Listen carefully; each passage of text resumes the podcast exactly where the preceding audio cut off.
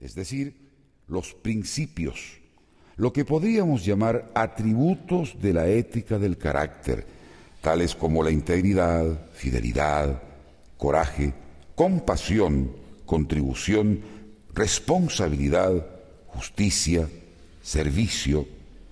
Y entonces, debido a muchas, muchas fuerzas sociales, así como también al cambio de la era agrícola a la industrial, el énfasis cambió gradualmente a comienzos del siglo XX, particularmente en los años 20 y 30, hacia la ética de la personalidad que se enfoca más en las técnicas y tecnologías que en los principios, sobre cómo aparentar ser más que cómo ser en verdad. El lema de Carolina del Norte es de lo más interesante. Ser en vez de parecer.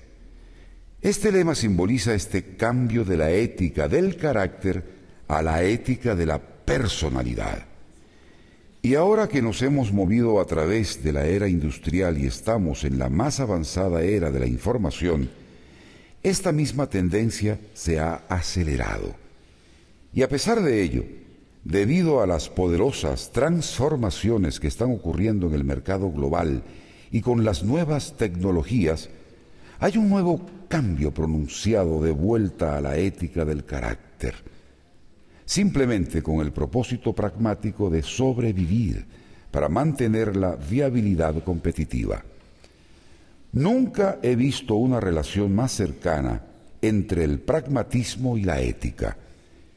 Esta es una de las razones por las cuales hay un enorme y creciente interés en este material acerca de los siete hábitos, pues rodean los principios centrales de la ética del carácter. Sabes, una vez tenía un estudiante que me preguntó, ¿cómo me va en su clase? Lo miré a los ojos y le respondí, realmente sabes cómo te va, ¿no es cierto? Lo sabes mucho mejor que yo. ¿Cómo te va? Bajó los ojos y dijo, bueno, no muy bien, supongo. He pasado por un tiempo malo recientemente y quizás, quizás no me he aplicado como debiera. Le respondí, en realidad viniste a verme para ver qué también me habías entendido, qué también habías entendido el sistema, ¿no es cierto? De hecho, sabes en tu corazón cómo te va en verdad. Concentrémonos en lo que está sucediendo en realidad y no en lo que parece suceder o lo que esperamos que alguien piense que está sucediendo.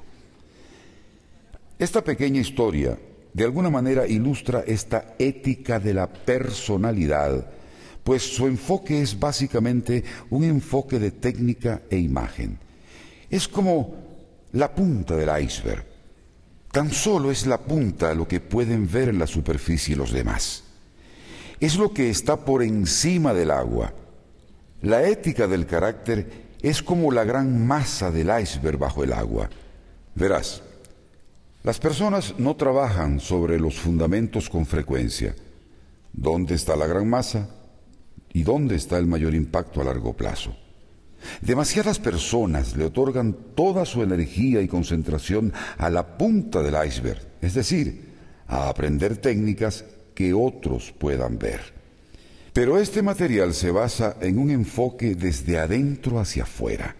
En otras palabras, comienza con el fundamento y luego se mueve a la personalidad. Por eso es que le entregamos nuestra primera energía al desarrollo del carácter antes de enfocarnos en las técnicas y en cómo ser más efectivos con otros.